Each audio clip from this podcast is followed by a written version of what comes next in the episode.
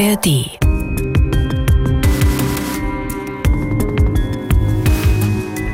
Es ist noch früh am Morgen, kurz nach sieben, als ein Mann seinen Bruder in der Müllerstraße in Berlin-Wedding abholen möchte. Die beiden haben ein Umzugsunternehmen.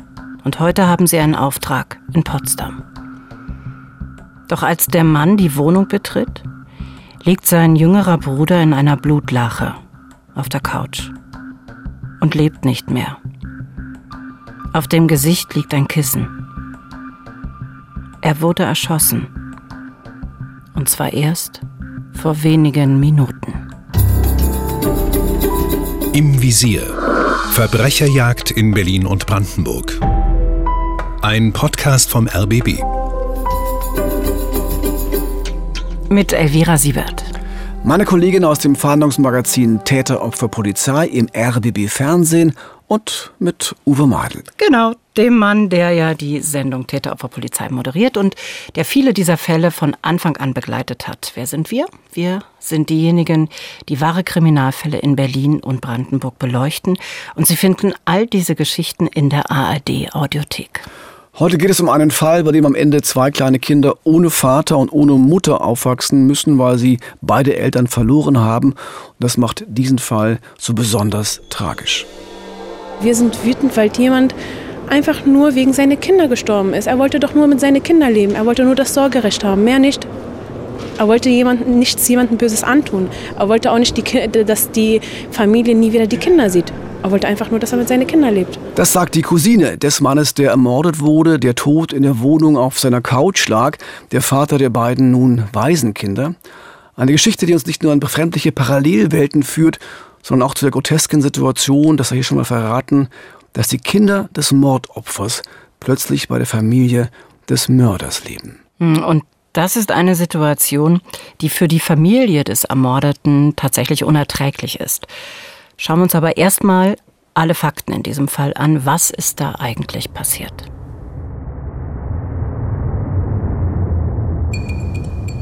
Über Stunden sind sie im Einsatz. Die Kriminaltechniker der Berliner Polizei. Sie untersuchen eine Wohnung in einem Hinterhaus an der Müllerstraße in Berlin-Wedding. Diese Wohnung ist ein Tatort. Hier wurde ein 39-jähriger Mann getötet, ein Vater von zwei kleinen Jungen. Insgesamt drei Schüsse wurden auf ihn abgefeuert. Zwei davon trafen ihn direkt im Gesicht. Der sofort herbeigerufene Notarzt versucht noch, den Mann wiederzubeleben. Aber vergeblich. Ja, so beginnt der Fall damals am 23. November 2021. Zuvor hatte Mohammed F. seinen jüngeren Bruder Mahmoud tot in dessen Wohnung gefunden. Alles sah so aus, als sei es gerade passiert. Der Bruder muss den oder die Täter knapp verpasst haben. Und neben dem Toten liegt ein Messer, das ihm anscheinend aus der Hand gefallen ist. Sowas löst ja dann auch Kopfkino aus, nicht nur bei uns, sondern auch bei den Ermittlern der zweiten Mordkommission, die an diesem Tag Bereitschaft hatten. Und für die stellen sich sofort viele Fragen. Ja, dazu gehört natürlich, was genau ist hier passiert? Gab es einen Streit und wenn ja, warum? Hat das Opfer vor den tödlichen Schüssen vielleicht versucht, sich mit dem Messer gegen den oder die Angreifer zu wehren? Oder hat das Opfer zuvor selbst jemanden mit dem Messer angegriffen und dann hat dieser Attackierte quasi in Notwehr auf ihn geschossen? Bei den vielen Fragen hört man schon, zu diesem Zeitpunkt ist einfach noch alles offen. Da scheint alles möglich zu sein. Da kann ein Raubüberfall passiert sein, ein Streit, der vielleicht eskalierte, oder ging es doch um eine Abrechnung, sowas wie eine Art Hinrichtung. Selbst eine Notwehrsituation ist da immer noch möglich. Auch wenn man sich erstmal fragt, drei Schüsse aus einer Waffe, zwei direkt ins Gesicht, Notwehrsituation, Uwe? Wie auch immer, man kann an diesem Zeitpunkt noch nicht genau sagen, was passiert ist. Man kann nichts sicher ausschließen, denn wenn man sich zu früh festlegt, übersieht man vielleicht auch wichtige Ermittlungsansätze. Das heißt, zunächst wird mal alles ganz genau zusammengetragen, was man finden kann, welche Spuren gibt es, welche Indizien und was können sie alles bedeuten. Mhm. Bemerkenswert ist in diesem Zusammenhang auch, dass die Ermittler entdecken, dass die Tür nicht aufgebrochen worden war. Hatten also der oder die Täter ihr Opfer auf der Straße getroffen und dann nach Hause verfolgt oder sind sie mitgegangen oder hatte das Opfer letztendlich seinem Mörder oder seinen Mördern selbst die Tür geöffnet? Das könnte dann natürlich auch bedeuten, dass er den Schützen oder die Schützen gekannt hat. Ja, interessant war auch, dass am Tatort irgendwas gesucht worden ist. Es gab deutliche Anzeichen dafür, dass in der Wohnung herumgewühlt wurde, aber worum ging es da? Und konnte am Ende das gefunden werden, wonach offenbar gesucht wurde? Ging es um Geld, um Schmuck oder doch um etwas ganz anderes? All diese Fragen machen eins deutlich, die Polizei stand vor einem Rätsel. Zumal der Tote für sie ein völlig unbeschriebenes Blatt war. Mahmoud F., der im Libanon geboren wurde, der aber seit vielen Jahren in Deutschland lebte, hatte sich nie etwas zu Schulden kommen lassen, war also polizeilich nie in Erscheinung getreten. Weil die Polizei so viele Fragen hat und zu diesem Zeitpunkt so wenig weiß, beginnt schon kurz nach der Tat eine Öffentlichkeitsfahndung, um Zeugen zu finden, die an diesem Morgen des 23. November 2021 etwas beobachtet haben und etwas sagen können zu dieser rätselhaften Attacke im Hinterhaus. Das war der Fahndungsaufruf bei uns in der Sendung bei Täter, Opfer, Polizei. Wir bitten insbesondere auch diejenigen, sich an die Polizei zu wenden, die an diesem Dienstagmorgen besondere Wahrnehmung gemacht haben. Das kann ein Fahrzeug sein, das sich verdächtig aufgehalten hatte in der Müllerstraße bzw. in der angrenzenden Amsterdamer Straße. Vielleicht konnte auch jemand sehen, wie der 39-Jährige noch vor der Tat sich mit anderen Personen getroffen hatte. Leider gab es niemanden, der hier direkt weiterhelfen konnte oder sagen wir wollte. Zunächst blieb also völlig unklar, wer da geschossen hat und ob sich Täter und Opfer zuvor gekannt hatten.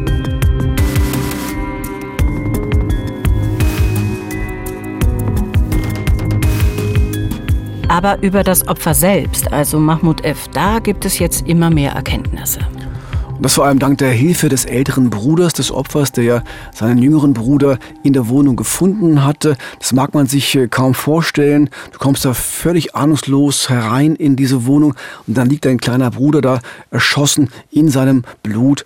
Was für ein Schock. Zumal sich die beiden Brüder auch sehr nahe gestanden haben. Sie hatten eine gemeinsame Umzugsfirma. Mahmoud F. war so was wie ein Nachzügler. Er hatte sein Abitur noch in Beirut gemacht, war dann mit einem Studentenvisum nach Deutschland gekommen, wo sich sein älterer Bruder bereits ein Leben aufgebaut hatte. Und Mahmoud studierte hier dann erst nochmal an der Technischen Uni in Berlin Maschinenbau und seine Familie war wohl sehr stolz auf ihn. Ja, und später ist er dann in das Umzugsunternehmen seiner Brüder eingestiegen, wo er für die Buchhaltung zuständig war. Also alles sehr geordnet, keine krummen Geschäfte, nichts, was ein Mordmotiv ergeben hätte.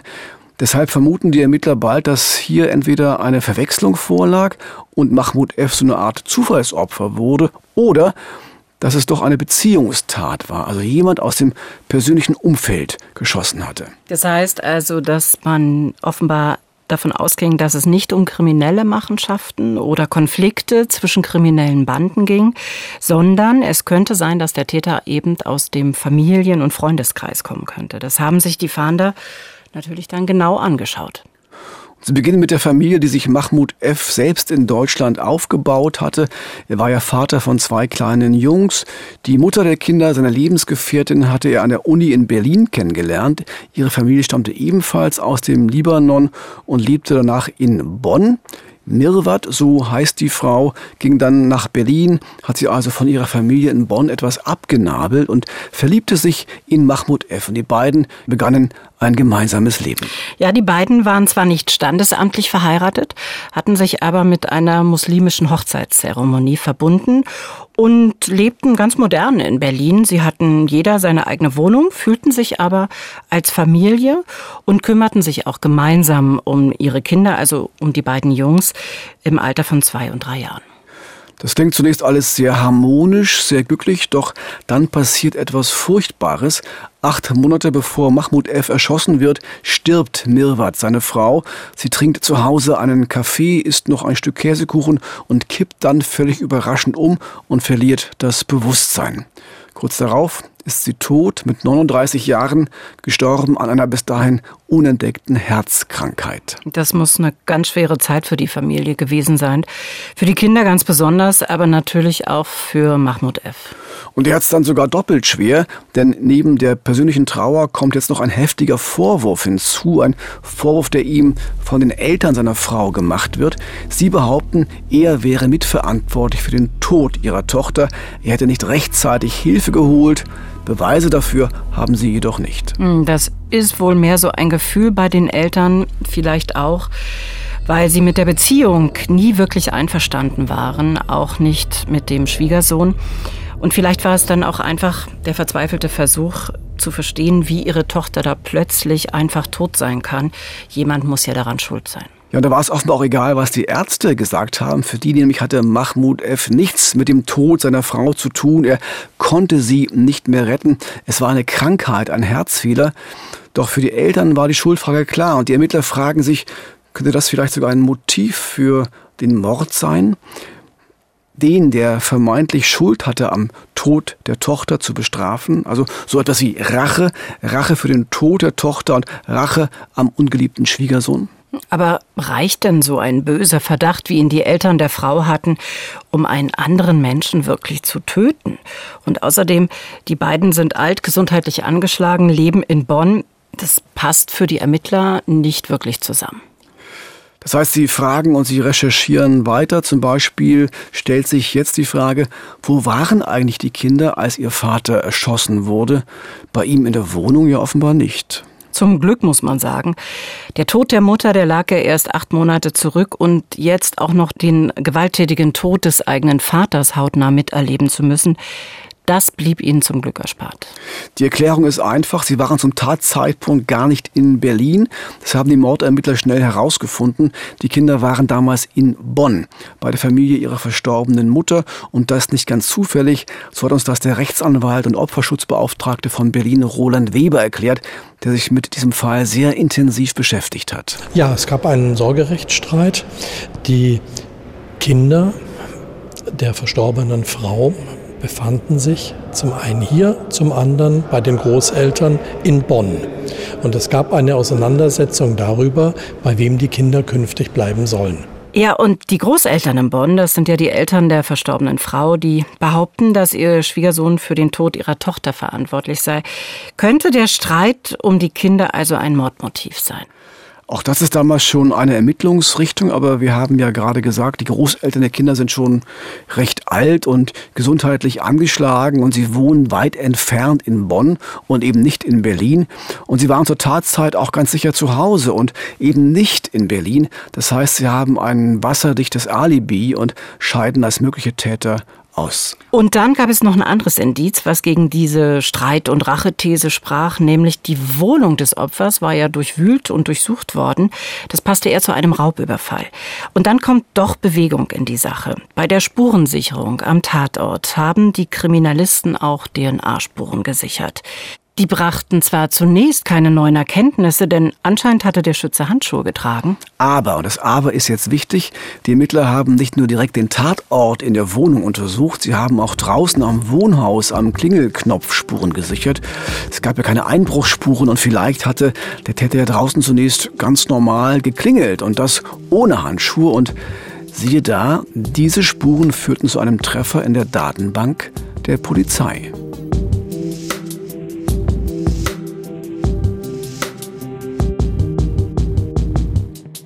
DNA-Spuren am Klingelknopf und ein Fund in der Datenbank der Polizei. Da muss jetzt eigentlich der Standardspruch kommen. Und kurz darauf klickten die Handschellen. Ja, da kannst du aber erst lange drauf warten, Ellie. Dieser Standardspruch kommt nicht, denn die Handschellen mussten gar nicht mehr klicken. Die Ermittler stellten recht schnell fest, dass der Verdächtige bereits im Gefängnis war. Und zwar nicht in Berlin, sondern in Bonn. Und das wegen einer ganz anderen Straftat. Ahmad H., so heißt der Mann und ist ebenfalls Libanese.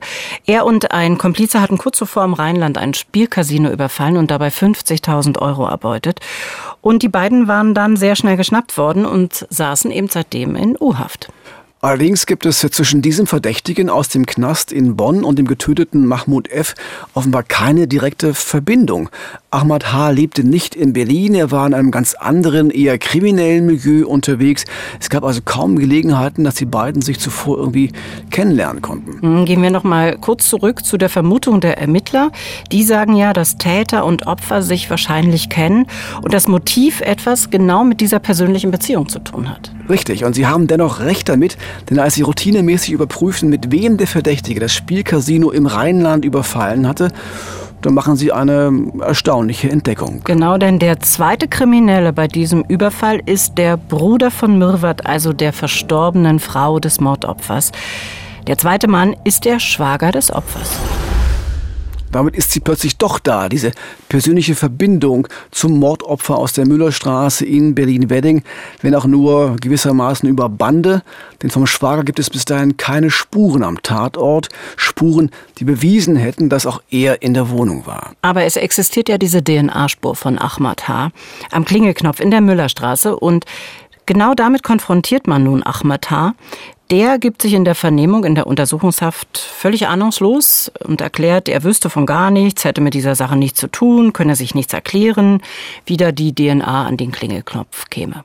Das heißt, er streitet zunächst alles ab, aber die Mordermittler aus Berlin, die zur Vernehmung extra nach Bonn gereist sind, die machen Ahmad H. klar, dass für ihn die Lage sehr, sehr ernst ist, dass die DNA-Spur auf ihn als Täter hinweist und ihm eine Anklage wegen Mordes droht. Und sie machen ihm auch klar, was das bedeuten könnte, nämlich lebenslänglich und dann gehen sie wieder. Dieser Fall macht auch klar, wieso Verhörtaktiken wirken können. Da sitzt einer im Gefängnis in seiner Zelle, natürlich jetzt in Anführungszeichen gesprochen, nur wegen eines Raubüberfalls auf eine Spielhalle und dann ist da plötzlich dieser Mordvorwurf. Da wird man von den Ermittlern unter Druck gesetzt, wenn du dafür verurteilt wirst, dann wirst du noch Jahrzehnte in genau so einer Zelle bleiben. Und offenbar hat diese Taktik funktioniert, denn nachdem diese Erkenntnis in der Nacht, nach diesem ersten Verhör, in sein Bewusstsein eingesickert ist, da entschließt sich Ahmad H. am nächsten Tag zu einem wichtigen Schritt. Er wendet sich von selbst an die Mordermittler in Berlin, so erzählt das die Staatsanwältin Silke von Zwieringen. Hat sich äh, gemeldet bei denen und hat gesagt, bitte kommt, ich möchte gerne Angaben zum, zu dieser Sache machen. Und er hat dann in der Folge sehr umfangreich ähm, Einlassungen gebracht, die uns oder die den Ermittlern der Polizei und der Staatsanwaltschaft sehr, sehr geholfen haben. Ähm, er hat dabei, zwei, äh, hat dabei zwar seine eigene Tatbeteiligung möglicherweise nicht ganz äh, zutreffend geschildert, aber er hat äh, uns eben insbesondere berichtet, was in der Wohnung des Getöteten sich abgespielt hat und was äh, davor passiert ist und was auch dann im, im Nachgang zur Tat passiert ist. Und das war äh, für uns zur Aufklärung der Tat unwahrscheinlich hilfreich. Und da kann man schon sagen, Jackpot, oder? Allerdings mit einer kleinen Einschränkung. Äh, die Staatsanwältin hat es ja gerade angedeutet, der blieb einfach dabei, dass er nichts mit dem Tod des Mannes zu tun gehabt hätte. Er war einfach nur in der Wohnung, habe nach Geld und Unterlagen gesucht und deshalb sei die Wohnung auch durchwühlt gewesen. Aber er macht nochmal deutlich, er habe Mahmoud F. nicht umgebracht. Klar, das wird sein Motiv für diese Aussage gewesen sein, bei den Mordermittlern äh, zu sagen, er war es nicht. Aber dann muss er ja auch sagen, wer es dann angeblich getan hat. Und das macht er auch. Er beschuldigt den Mann, mit dem er das Spielcasino überfallen hatte, nämlich den Schwager des Mordopfers. Ja, aber er sagt auch mehrfach, als er mit dem Schwager gemeinsam nach Berlin fuhr, habe er nicht gewusst, dass der wirklich schießen und töten wollte. Er dachte einfach nur, es ging um ein paar Wertsachen und Geld, das aus der Wohnung geholt werden sollte. Dazu hören wir noch einmal die Staatsanwältin Silke von Zwiringen. Ja, der eine wollte von vornherein ihn töten, der andere ging halt von einem Raubüberfall aus und man ist äh, dann nach Berlin gefahren und hat geklingelt. Er hat aufgemacht, äh, dann sind beide in die Wohnung rein und der Haupttäter hat dann seine Waffe gezogen und es kam dann zu einem Streitgespräch, während der andere Täter eben nach diesen Unterlagen schon gesucht hat und nach Geld. Und äh, dann, äh, nachdem man das dann gefunden hatte und äh, da auch Beschuldigungen ausgesprochen worden sind, äh, hat dann der Angeklagte ihn erschossen. Und zwar mit einem Revolver Kaliber 357 Magnum. Auch bei der Suche nach dieser Waffe, also nach der Mordwaffe, half Ahmad H. den Ermittlern. Er führte sie zu einem Schrebergarten in Bonn, wo die beiden Männer die Waffe nach der Tat gemeinsam vergraben hatten. Und auch da schwört Ahmad H., er wusste nichts von dem Mordplan. Erst als die Schüsse fielen, habe er kapiert, worum es hier eigentlich ging und was seine Rolle in dieser Inszenierung war. Er hat das in einer Vernehmung sehr detailliert erzählt und diese Aussage wurde später auch in den Prozess eingebracht. Ahmad H. sagt da wörtlich Folgendes über seinen Komplizen. Er wollte einfach einen Idioten wie mich dabei haben, damit ich später sage, Mahmoud hätte ihn vor den Schüssen mit einem Messer angegriffen. Er wollte das in meinen Kopf pflanzen. Aber ich bin kein Krimineller. Ich pinkelte mir ein und lief weg, als der zweite Schuss fiel. Und deshalb war auch das Messer, das neben dem Toten gefunden wurde und so aussah, als sei es ihm aus der Hand gefallen, offenbar nur eine Inszenierung des Schwagers.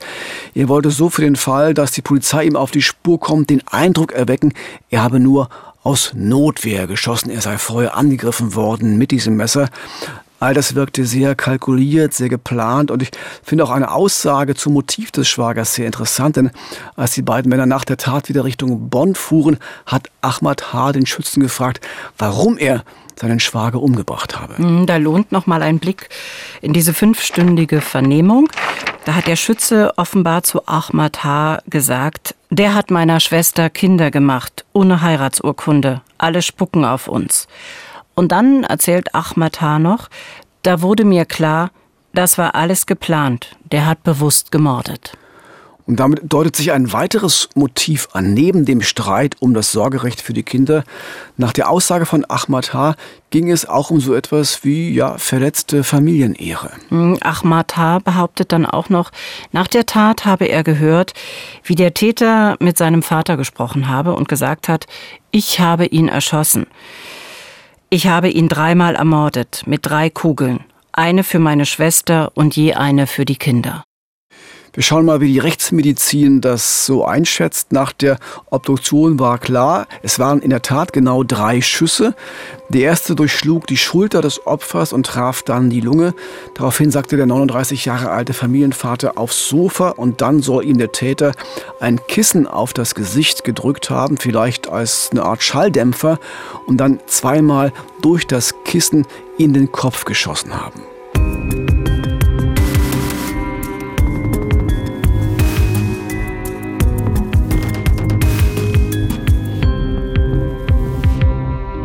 Mohammed H., der Schwager des Opfers, wird durch diese Aussage seines Komplizen schwer belastet. Konfrontiert dann mit dieser Aussage und aufgrund der vielen Belege, die nun gefunden werden und die sich dann wie Puzzlestücke zusammensetzen lassen, gesteht Mohammed H., dass er der Schütze war.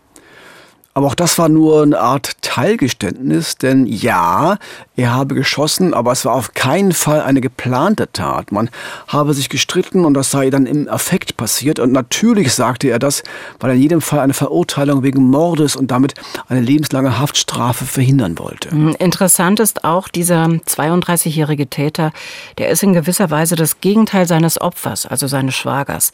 Während Mahmoud F. studiert und einen Job hatte und sich nie etwas zu Schulden Schulden kommen ließ. War sein Mörder Mohammed H. ein Mensch, der in vielerlei Hinsicht gescheitert war. Denn er hatte siebenmal die Schule gewechselt, keine Ausbildung und war drogensüchtig sowie spielsüchtig und wurde immer wieder straffällig. Ja, dann plötzlich der Herztod äh, seiner Schwester Mirva, zu der er offenbar ein sehr enges Verhältnis hatte. Das scheint ihn endgültig aus der Bahn geworfen zu haben. Was aber war nun wirklich sein Motiv? Ging es um die Ehre der Familie? War es Rache für den Tod der Schwester oder doch eher eine klassische Raubtat, so wie es am Ende in der Anklage stand? Opferanwalt Roland Weber der den Bruder des Getöteten vertritt, hat dazu eine klare Position. Angeklagt wurde hier ein Raubüberfall. Wir vermuten aber und sind uns sicher, dass die Tatmotive eigentlich woanders liegen, nämlich darin, dass der Getötete die beiden Kinder, die er mit seiner Lebensgefährtin, die zuvor verstorben war, hatte, zu sich holen wollte.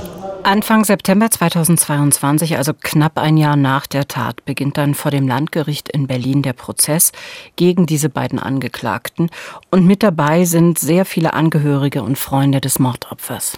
Und viele haben schwarze T-Shirts an, T-Shirts mit einem Foto des Familienvaters. Ein Foto, auf dem er freundlich und mit offenem Gesicht in die Kamera blickt und sie alle hoffen auf Gerechtigkeit. So erzählt das eine Cousine. Da steckt viel mehr hinter diesem Bild. Das, da ist ein Mensch fortgegangen in einer sehr schrecklichen Art und Weise, der einfach nur den Kampf hatte oder kämpfen musste um seine Kinder. Wir sind einfach nicht nur hier um eine Person, weil der mit uns verwandt ist oder weil es unser Bruder ist. Wir sind hier, um vielleicht etwas mehr Gerechtigkeit zu erlangen für den Mord eines einer unschuldigen Person, die ähm, einfach nur seine Kinder haben wollte, der einfach nur mit seinen Kindern leben wollte. Und das ist, glaube ich, in dieser Zeit irgendwie selbstverständlich, dass man seine Kinder umarmen kann und mit denen den Rest seines Lebens irgendwie wieder weiterleben kann. Tatsächlich war es aber so, dass das Opfer, der 39-jährige Mahmoud F., lange Zeit gar nicht offiziell als Vater seiner beiden Kinder benannt war. Es gab einfach keine offizielle Vaterschaftserklärung des Paares. Ja, und deshalb gab es nach dem Tod der Mutter auch keinen automatischen Sorgerechtsanspruch für Mahmoud F. Die beiden kleinen Kinder kamen zunächst nach Bonn in die Familie der Mutter. Mahmoud F., der weiter in Berlin lebte, hatte dem auch zugestimmt, vorübergehend, wie er damals sagte, damit die Familie der verstorbenen Frau auch trauern kann. Mhm, du hast ja schon gesagt, vorübergehend. Das heißt also, langfristig wollte er das ändern. Da wollte er mit seinen beiden Jungs zusammenleben und sie einfach großziehen. Genau, das war der Plan. Äh, er ging auch vor Gericht und klagte auf Umgang und auch auf Sorgerecht für seine beiden kleinen Kinder. Zwei DNA-Gutachten hatten inzwischen zweifelsfrei seine Vaterschaft belegt.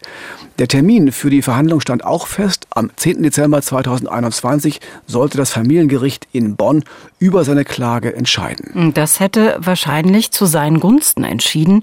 Tatsächlich kam es dann aber nicht mehr zu diesem Termin, denn rund zwei Wochen vorher wurde Mahmoud F. von seinem seinem Schwager erschossen.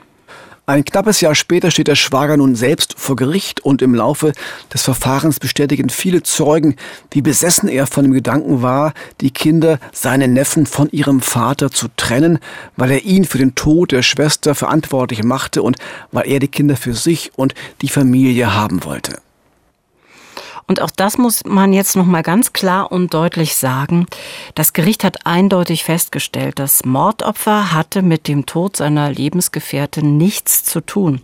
Das war nur eine fixe Idee der Familie der Frau.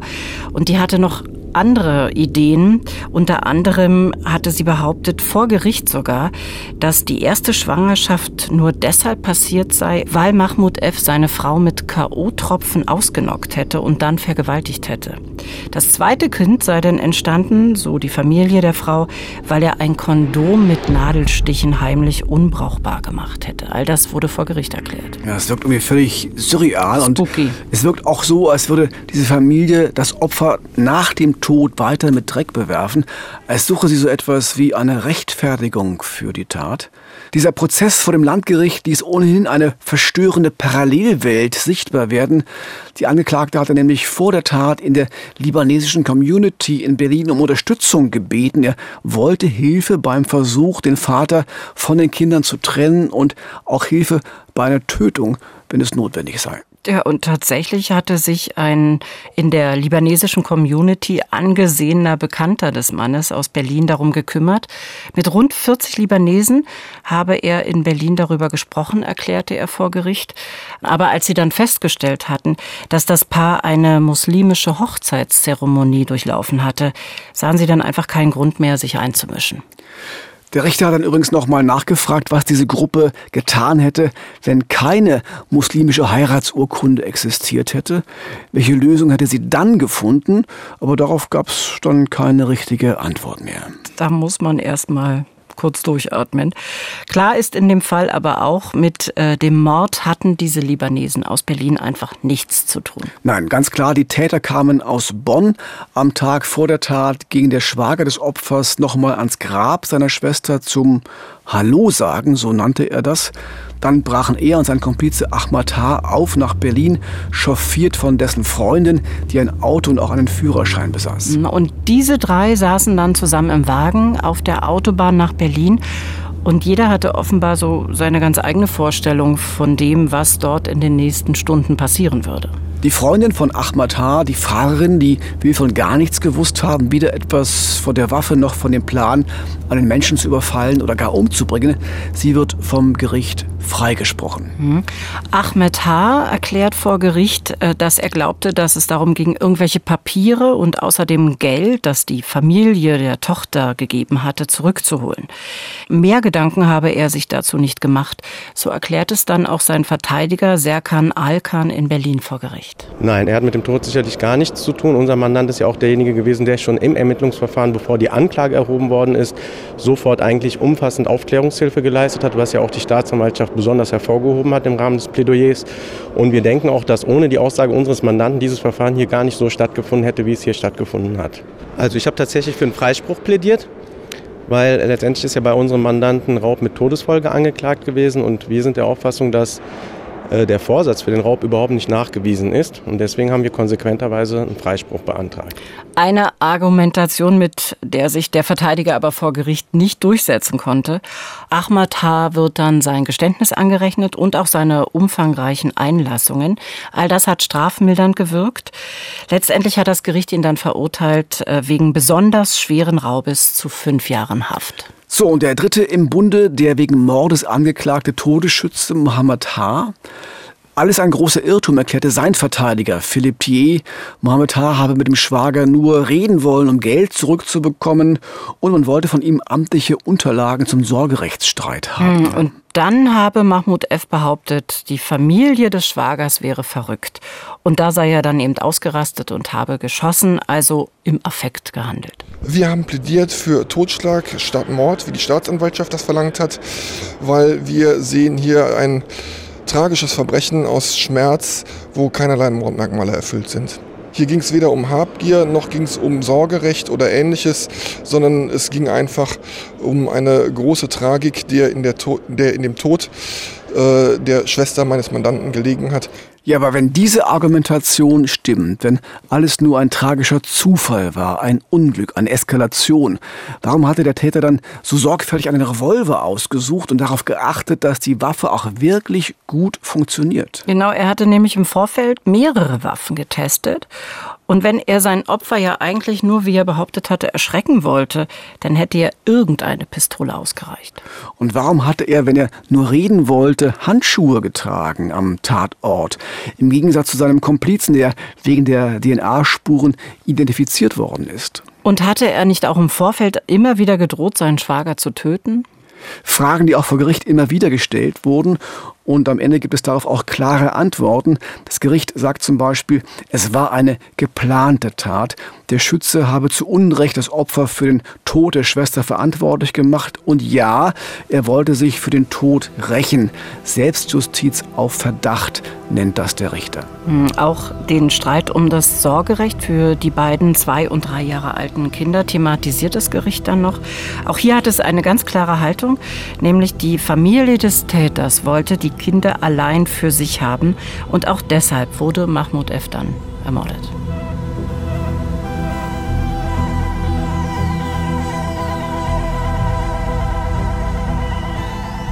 Am 10. Januar 2023 geht dann der Prozess zu Ende. Das Gericht verurteilt Mohammed H. wegen Mordes zu einer lebenslangen Freiheitsstrafe. Für die Familie des Opfers ist der verurteilte Mörder allerdings nicht allein verantwortlich für die Tat. Sie glauben, der wurde von der Familie für diese Tat benutzt. Er war am Ende nur Mittel zum Zweck, so sagt es etwa der Bruder des Mordopfers nach dem Urteil. Die Familie hat sich gar nicht interessiert, dass der Sohn für äh, lebenslang verurteilt wird. Ist niemandem von der Familie erschienen, weil Ziel der Familie war, zu verhindern, die Kinder mein, zu meinem Bruder zurückzukehren. Ziel der Familie war die Kinder. Und deswegen hat er das getan. Trotzdem ist er aber der Mann, der am Ende geschossen hat. Er ist der Mörder. Eine Anstiftung zum Mord, zum Beispiel durch die Familie, ließ sich vor Gericht nicht nachweisen. Okay, könnte man jetzt sagen, der Fall ist ja aufgeklärt, der Täter wurde verurteilt, die Gerechtigkeit ist also wiederhergestellt. Aber stimmt das in diesem Fall auch? Die Angehörigen des Mordopfers haben da eine ganz andere Antwort. Ja klar, für Sie ist schon am Tag der Urteilsverkündung ganz deutlich, eine Entscheidung ist auf gar keinen Fall gerecht, nämlich die Antwort auf die Frage, was passiert eigentlich mit den Kindern des Mordopfers, die jetzt ja Waisen sind und Mutter und Vater verloren haben. Und wenn unsere Informationen richtig sind, befinden sie sich bei der Schwester des angeklagten Schützen. Wenn das zutreffen sollte, und wir haben allen Grund, dass es so ist, dann halten wir das für ungeheuerlich, denn das war ja genau der Tatplan des Mörders. Er wollte, dass die Kinder bei seiner Familie bleiben und das scheint auch aufzugehen. Das Familiengericht hat sich dafür entschieden, trotz dass sie die Akte bekommen haben von der Mordkommission. Leider leben die Kinder jetzt in einer Mordfamilie und wir kämpfen noch drum. Bis zum letzten Tag werden wir um die Kinder kämpfen. Das ist wirklich bitter. Die Kinder des Ermordeten leben mehr als ein Jahr nach dem Mord immer noch in der Familie des Mörders und die Familie des Opfers hat nach wie vor keinen Kontakt zu ihnen. Und ob sich das ändert, ist keine Entscheidung, die ein Strafgericht fällen kann. Das ist ein Fall für das Familiengericht, in diesem Fall für das Familiengericht in Bonn, wo die Kinder ja derzeit leben. Der Streit um das Sorgerecht geht also weiter und dabei geht es nicht zuerst um Gerechtigkeit, es geht vor allem auch um die Frage, was ist für die Kinder die beste Lösung. Genau das ist auch die Perspektive, die das Familiengericht immer wieder angibt, nämlich die Kinder hätten schon genug schlimme Dinge erlebt. Sie brauchen jetzt Stabilität und Verlässlichkeit und nicht schon wieder neue, komplizierte Lebenssituationen. Das heißt also, sie bleiben nach dem Prozess vorerst in der Familie der Mutter. Für Anwalt Nikolaus Krenke, der Spezialist für Familienrecht, die Familie des Vaters, also des Mordopfers vertritt, ist das allerdings äh, keine kluge Entscheidung. Das Gericht hat jetzt die Kinder letztendlich wieder bei der Tante untergebracht, wo sie vorher auch schon waren, was als äh, Kindeswohlentscheidung vertretbar sein kann, aber der Fall ist schon außergewöhnlich genug, dass man auch sagen kann, dass eigentlich der Kontakt zu der, zu der Opferfamilie äh, erhalten bleiben muss, denn die Kinder werden sonst ja irgendwann mit diesem doch Trauma äh, konfrontiert werden und das sollte möglicherweise so früh wie möglich schon auch ähm, in dem, in dem Bewusstsein der Kinder verankert sein. Ja, was für eine Situation. Mhm, in der Tat. Als ihr Vater ermordet wurde, waren die beiden Söhne zwei und drei Jahre alt. Also ganz klein. Jetzt leben sie in der Familie des Mörders und die Familie des Opfers darf keinen Kontakt zu ihnen haben. Unvorstellbar. Und man könnte ja im Grunde sagen, der Mörder hat damit genau das erreicht, was er erreichen wollte oder was vielleicht sogar die gesamte Familie erreichen wollte. Und die Kinder? die wissen vermutlich bis heute überhaupt nichts davon. Aber irgendwann, da werden sie die Wahrheit natürlich erfahren, da werden sie nachfragen, da werden sie vielleicht alte Artikel im Internet und Gerichtsberichte finden. Und je länger das dauert, bis zu diesem Moment der Wahrheit, desto schwerer wird es für sie sein, damit am Ende auch klarzukommen. Mhm. Immerhin das Familiengericht in Bonn befürwortet inzwischen, dass die Familie des ermordeten Vaters Kontakt zu den Kindern aufnimmt. Aber bisher hat die Familie des Täters wohl jede Kontaktaufnahme boykottiert. So hat es uns jedenfalls der Rechtsanwalt Nikolaus Krenke auf unsere Nachfrage erzählt. Und das ist in der Tat ein Dilemma. Man kann die Kinder ja nicht einfach so aus ihrer nun vertrauten Umgebung herausholen. Das schafft noch mehr Traumata und Verletzungen. Für uns ist jedenfalls klar, wir bleiben an dieser Geschichte dran und hoffen, dass sich doch noch eine gute Lösung findet. Eine Lösung, die für alle Beteiligten gut ist und natürlich ganz besonders für die beiden Kinder.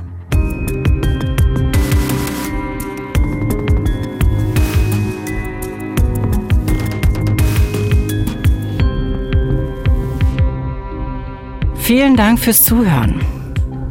Wir sind im Visier Verbrecherjagd in Berlin und Brandenburg und in zwei Wochen, da geht's hier weiter mit einer neuen Folge, nämlich einem Mord an einem Berliner Firmenboss. Der Killer soll ein Bauarbeiter sein. Er wird kurz darauf auch in Italien verhaftet. Doch was dann später vor Gericht passiert, das hat niemand für möglich gehalten. Ja, und alle Folgen von Im Visier gibt es in der ARD Audiothek und dazu noch als Videoformat bei YouTube. Wir freuen uns über eine gute Bewertung und freundliche Rezension. Das war's für heute. Nochmal danke fürs Zuhören und so viel Zeit muss sein. Das Böse ist vor allem die Abwesenheit von Empathie. Also egal, was Sie heute noch tun, seien Sie empathisch. Das Leben ist zu kurz, um böse zu sein. Im Visier Verbrecherjagd in Berlin und Brandenburg ist eine Produktion des RBB. Manuskript Henno Osberghaus. Redaktion Jörg Simon. Moderation Uwe Madel und Elvira Siebert. Im Visier. Verbrecherjagd in Berlin und Brandenburg. Ein Podcast vom RBB.